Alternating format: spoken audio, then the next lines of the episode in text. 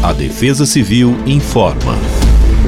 Nesta terça-feira, dia 27, o dia será marcado pela presença de sol entre algumas nuvens, o que garante a sensação de calor e abafado em todo o estado de São Paulo. Porém, no decorrer das horas, a soma do calor com a umidade proveniente do oceano e da Amazônia criam condições para pancadas de chuvas isoladas, seguidas por raios e ventos. Até o momento, os modelos não indicam risco para acumulados expressivos, porém, como haverá momentos de tempestades, recomenda-se atenção em áreas mais vulneráveis, pois há risco para transtornos.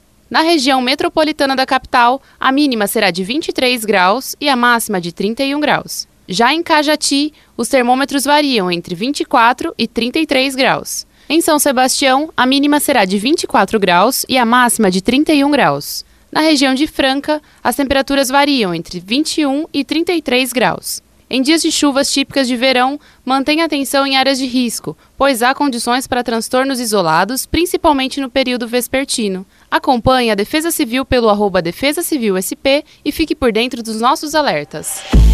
Defesa Civil do Estado de São Paulo.